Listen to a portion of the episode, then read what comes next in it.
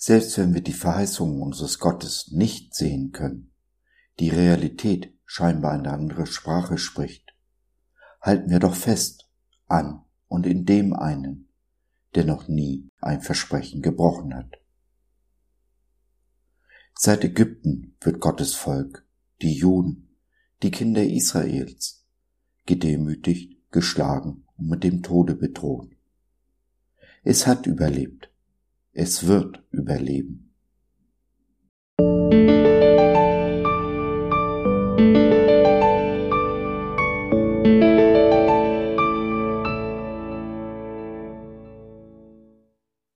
Leben in Leid und Tod. Eine Verheißung, ein Versprechen unseres Gottes. Jesus spricht, ich bin die Auferstehung und das Leben. Wer an mich glaubt, wird leben, auch wenn er stirbt. Johannes 11, der Vers 25 in der Übersetzung der Neues Leben Bibel. Es ist Krieg, Tod, Zerstörung, Demütigung und Verwundung. Wo, Jesus, ist das Leben, das du versprochen hast, wenn dein Volk zur Schlachtbank geführt wird? Wo bist du, wenn wir dich brauchen? Du hast die Macht, hast die Gewalt, alles mit einem Wimpernschlag zu beenden, ein für allemal. Das Böse triumphiert und du schaust zu? Wann, Jesus, wann kommt dein Tag der Gerechtigkeit? Wie lange müssen wir noch warten, ausharren, aushalten? Ich wünschte, ich hätte deine Macht. Ich wüsste, was ich damit tun würde. Doch du hast anders entschieden. Und langsam begreife ich, dein Weg ist der bessere. Denn du weißt, was du tust, hast dich noch niemals geirrt. Nichts entgleitet dir, so schlimm es auch aussehen mag, so wenig wir es auch verstehen.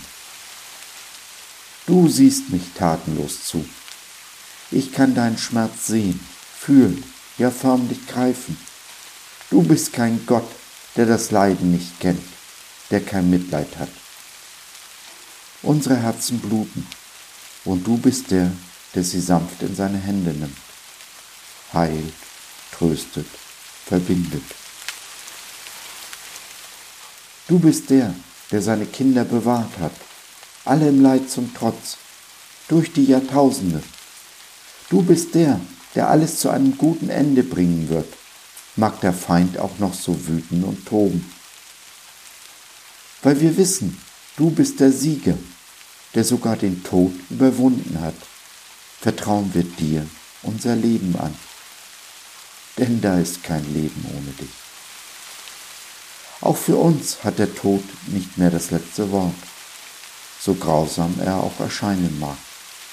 Er hat seinen Schrecken verloren. Wo du bist, da ist Leben. Deshalb bleiben wir ganz dicht bei dir, stehen zusammen in Zeiten der Not, im Gebet und im Flehen. Du lässt deine Kinder nicht allein und wir lassen unsere Geschwister nicht im Regen stehen. Wo der Feind Hass und Gewalt ausruft, verkünden wir deine Liebe.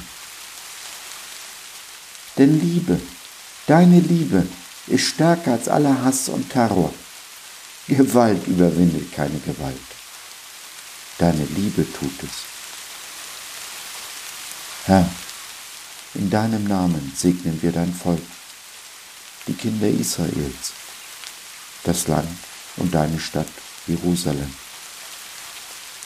Unsere Herzen verbinden sich mit unseren Geschwistern in Israel, bluten und weinen mit ihnen. Wir sind ein Volk, dein Volk. Herr, erbarme dich.